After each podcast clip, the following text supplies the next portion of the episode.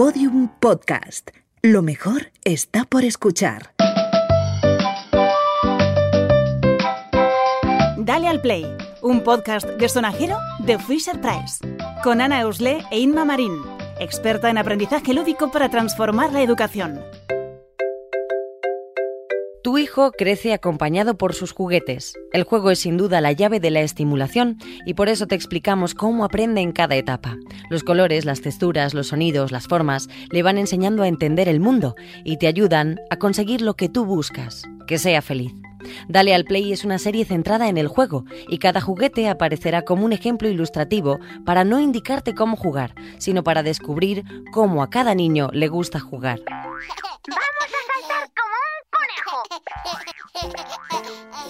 Hay pocas cosas mejores en la vida que un juguete nuevo. Y más así o no es así por supuesto. El placer de la sorpresa está en las ganas de explorar y descubrir.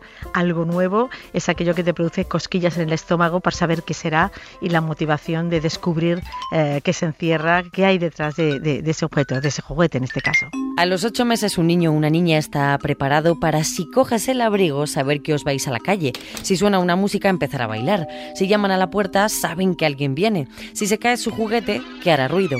A ellos también les gustan las sorpresas y eso significa algo nuevo aprender. Episodio 5. El nuevo de la casa. A los bebés les encanta jugar, así que pocas cosas les hacen más felices que un juguete nuevo. Además de entretenerlos, los juguetes les ayudan a desarrollar las habilidades motrices y sociales. ¿Cómo podemos aprovechar al máximo un juguete nuevo, Inma? Lo primero es disfrutarlo nosotros igual que ellos, descubrir ese juguete juntos, ¿no? Poner también nosotros cara de sorpresa y, dejarnos seducir por eso, eh, por ese juguete, descubrirlos juntos, sorprenderlos juntos, asustarnos y reír juntos. Esa yo para mí sería la primera clave para que el juguete cause sensación en el niño. Cuando el bebé tiene conciencia de uno mismo y de los demás, se da cuenta de sus propios movimientos, ya va siendo consciente ¿no? de, de qué es capaz de hacer y disfruta también observándose. Les gusta mirarse en el espejo, reacciona al ver una foto con su imagen o empieza a distinguir entre caras familiares o desconocidos. Inma, ¿en qué fase estamos y cómo vuelca esto el bebé en el juego? Digamos que en ese momento en que los juguetes que estimulen, yo diría las ganas de, las ganas de tocar, de sentir, de, probar, de explorar, de descubrir, em, les van a resultar fascinantes, ¿no? En ese sentido, la tecnología actual, una tecnología mucho más amable que a la de 10 años anteriores, pues puede, puede aportar mucho valor, ¿no? Que los objetos se muevan con movimientos simpáticos va a resultar impactante para, para los niños, ¿no? Que propongan cosas, que además cosas que permitan socializar, que las puedan mostrar, mira papá, mira mamá, ¿no? Aunque no, no, no, hablen todavía, pero van a mirarnos a los ojos y van a querer eh, compartir ese momento con nosotros.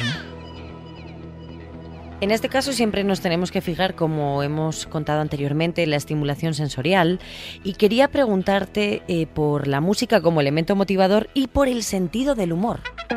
Sentido del humor es clave eh, en el desarrollo de cualquier persona a cualquier edad y en la infancia, por supuesto, ¿no? El, el divertimento, la risa, la alegría, ¿no? Eh, digo, ahora que los adultos eh, somos capaces de pagar para que para hacer cursillos de risoterapia, seguro que tenemos mucho más claro que, que, reír, el humor es algo importante en nuestro desarrollo y lo es también para, para los niños, ¿no? E-, es, ese momento alegre, ese momento disruptivo causa un efecto muy positivo en los niños, de, ganas de compartir momentos felices. Ficha sonora de Rocky Rockero. Pues tiene así un botón de ABC, luego tiene una bolita así para aprender los números y tal. Y luego aquí tiene para aprender las formas y luego para pasar de nivel y sus micrófonos, sus pies y su carita. Luego en la mano tiene como un botoncito que es de un micrófono que sirva como para grabarte, que sirva como para grabarte y luego que diga tu voz y luego en un lado tiene al fantasmita pollo chispa. ¿Qué haríamos sin amigos como tú? Me gusta. Para describir a Rocky Rockero tendríamos que hablar de simpatía. En cuanto su cara se ilumina, comienza la marcha. Sus movimientos y bailes de orejas animan al niño o niña a aprender a moverse. Sus caras son con ojos así muy saltones y con la sonrisita ahí. Una de las características de Rocky es su sentido del humor, algo que también debe entrenarse desde muy pequeño. Él y Chispas harán bromas al bebé para favorecer el aprendizaje activo a través de los sentidos. Y los niños, la verdad, no podrán apartar la vista de Rocky Rockero. Es azul. Azul claro, azul oscuro. En su barriga hay un montón de botones de colores, tiene flequillo y en su mano izquierda un micro. Me gusta. Yo, destacaría ese aspecto de divertimento que propone el juego, de optimismo, de, vitalidad, de energía, ¿no?